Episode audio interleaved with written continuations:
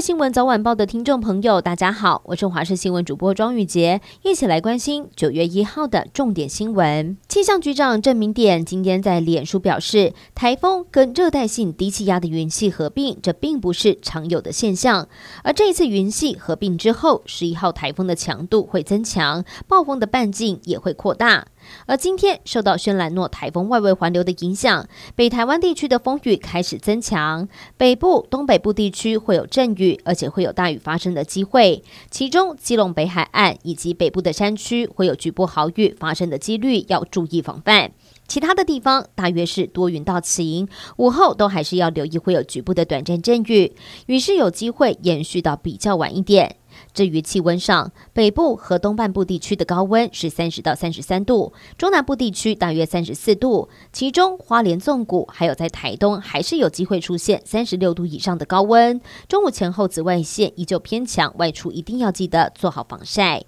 根据国防部最新出版的《一百一十一年中共军力报告书》指出，中共火箭军部队已经建立具备遏制核战的能力。预估到了二零二七年，可能对包括台湾在内的第一岛链范围内的目标进行远距精准打击。到了二零五零年，建成和天一体信息化战略核力量，以达到止毒。抗霸、控印、稳边的战略目标。同时，中共第三艘航空母舰福建号将在二零二五年完成海事波交服役，搭配着辽宁号、山东号航母，建构第一、二岛链间区域抗击外军的能力。而另外，台湾接连两天是以实弹来驱离清剿金门的中共无人机，北京批评这样的动作是渲染紧张气氛。但是，美国白宫国安会发言人科比在今天表示，有鉴于中共在台海的侵略胁迫行径，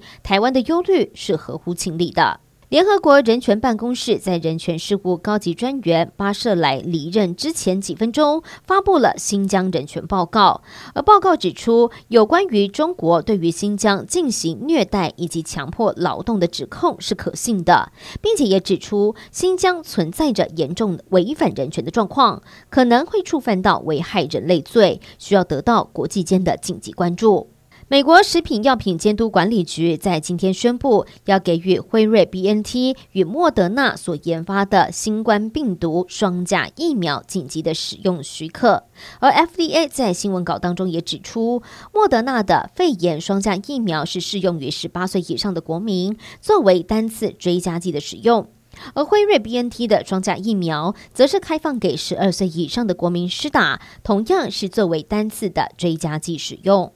选战焦点：时代力量台北市议员参选人刘世杰、陈志明跟基隆市议员参选人江欣怡在今天举办记者会，表示，除了新竹市前市长林志坚以及南投县长参选人许淑华之外，还有县市长的参选人涉嫌论文违法抄袭，甚至连维基还有百度都抄，而这一个人就是民进党基隆市长参选人蔡适应。最后关心娱乐焦点，威尼斯影展在今天揭开序幕。亚当·崔佛主演的开幕片《白噪音》是角逐最高奖项金狮奖 Netflix 数部作品之一。而这家串流媒体巨擘正试图透过艺术电影来打响名声。